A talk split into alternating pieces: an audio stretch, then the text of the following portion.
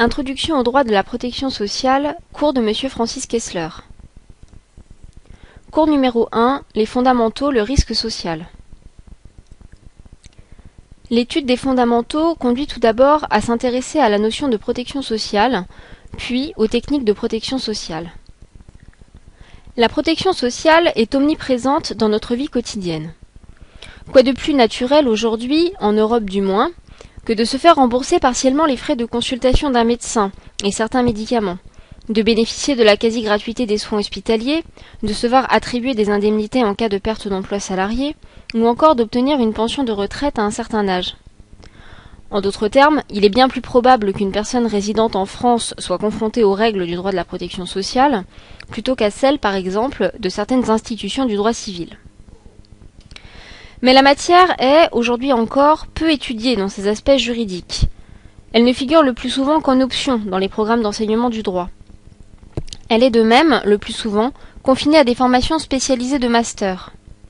Le constat de Moshe Levin à propos des assurances sociales allemandes, selon lequel la plupart des juristes sont étrangers à ce nouveau droit, ils refusent au plus profond d'eux-mêmes le contact avec un droit spécial et ratent par là même l'occasion de se consacrer aux conséquences juridiques d'une formidable idée, est encore pertinent, bien que datant de 1924.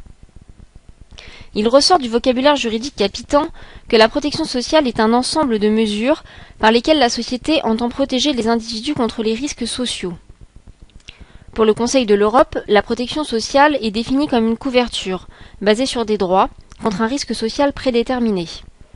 Elle comprend tous les régimes de transfert collectif, en espèces et en nature, conçu pour protéger les individus et les ménages contre les risques sociaux. Pour Eurostat, la protection sociale couvre l'ensemble des interventions d'organismes publics ou privés visant à soulager les ménages et les personnes de la charge d'un ensemble défini de risques et de besoins associés à la vieillesse, à la maladie, à la maternité et à la famille, à l'invalidité, au chômage, etc.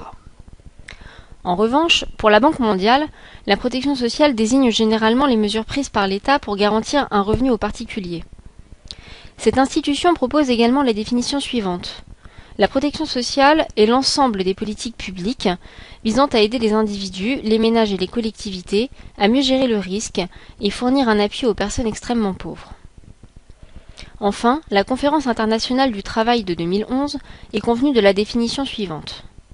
Le socle de protection sociale comprend des garanties élémentaires de la sécurité sociale en vertu desquelles, tout au long de la vie, toutes les personnes qui en ont besoin auront les moyens nécessaires et un accès effectif à des soins de santé essentiels, et une sécurité du revenu se situant au moins à un niveau minimal défini à l'échelon national.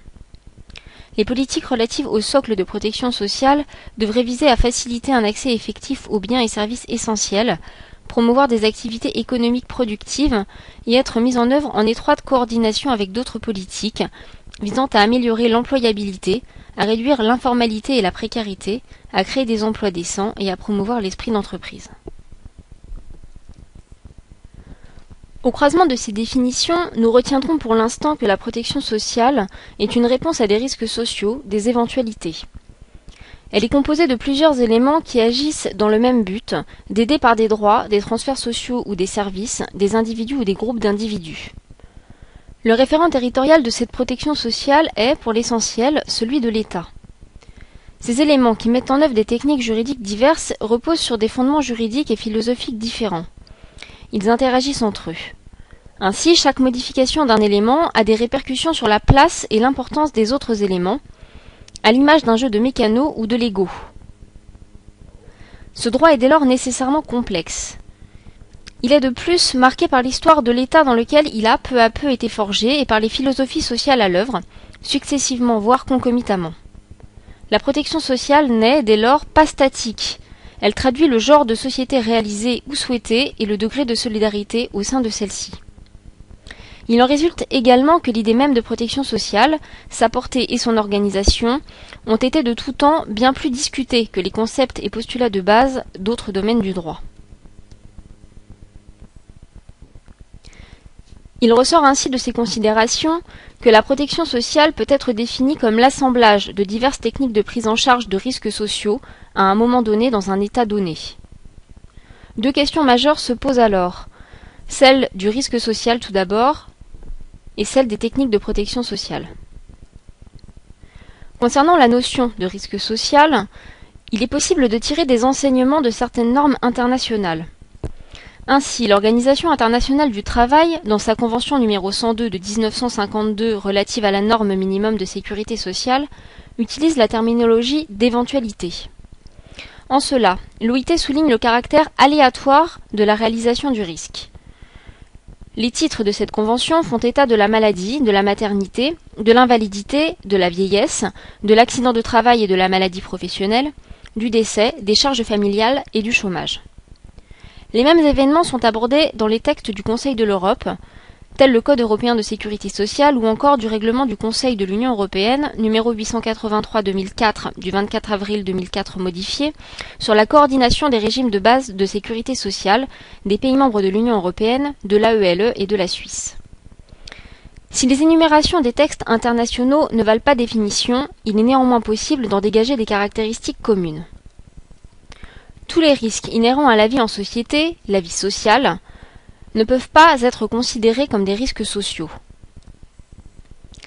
Parmi les caractéristiques fondamentales de la notion de risque social, on peut parler d'un risque social lorsque celui-ci est devenu l'objet d'une intervention des pouvoirs publics. La prise de conscience de la nécessité d'une intervention correspond à l'élément psychologique. Le qualificatif de risque social peut être affecté à des problèmes d'une gravité telle qu'il convient de réfléchir à une possible ou souhaitable intervention publique. Le risque social est donc marqué par la prise de conscience d'une nécessité d'agir. Le risque est social lorsqu'il fait l'objet d'une intervention publique, ou du moins lorsqu'il y a prise de conscience de la nécessité de celle-ci.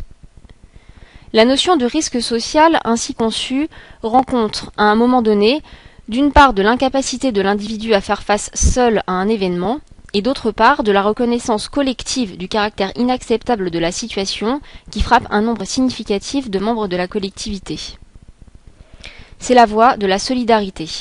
Le risque est un poids social, c'est un poids qui doit être réparti sur la collectivité.